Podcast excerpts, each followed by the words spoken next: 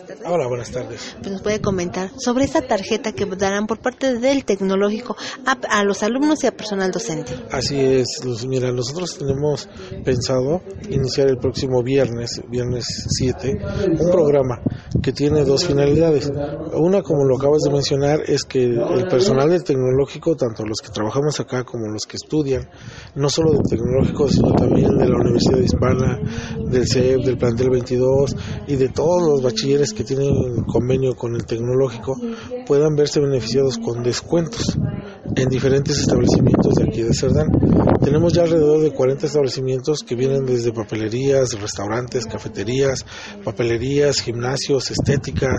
Son muchos comercios que están ya de acuerdo en apoyarnos y a todos los alumnos y maestros de estas instituciones nos otorguen un descuento. El descuento viene, este, bueno, de acuerdo al negocio y a las consideraciones que tienen los propietarios de este negocio. Esa es la primera finalidad. Pero la segunda finalidad que tenemos es que realmente se fortalezca el comercio en Cerdán. Porque nosotros tenemos la mala costumbre de ir a comprar a otro lado, de ir a comprar fuera y el dinero no se queda en Cerdán. Nos estamos convirtiendo en una comunidad en donde el comercio está muy, muy, muy debilitado y te digo, nosotros nos vamos los fines de semana, hacemos la despensa fuera, compramos ropa fuera, compramos zapatos fuera y no fortalecemos nuestro comercio estamos convencidos de que aquí en Cerdán hay calidad, hay precio, hay atención y lo que queremos precisamente es eso, fortalecer el comercio local de Cerdán y bueno, beneficiar a nuestros a nuestra comunidad estudiantil con importantes descuentos. Contador, ¿cómo nace esta idea de mover la economía en el municipio?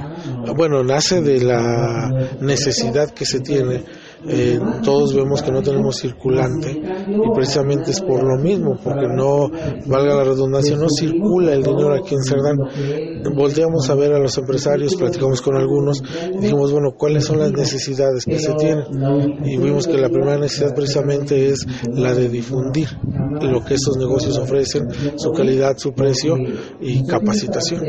Entonces, bueno, después de platicar con algunos, llegamos a esta idea de primero este, proporcionar los descuentos y después el tecnológico va a proporcionar capacitación, adiestramiento, vamos a acercarlos con instancias gubernamentales, con bancos para solicitar créditos, vamos a tratar de fortalecerlos en todos los aspectos.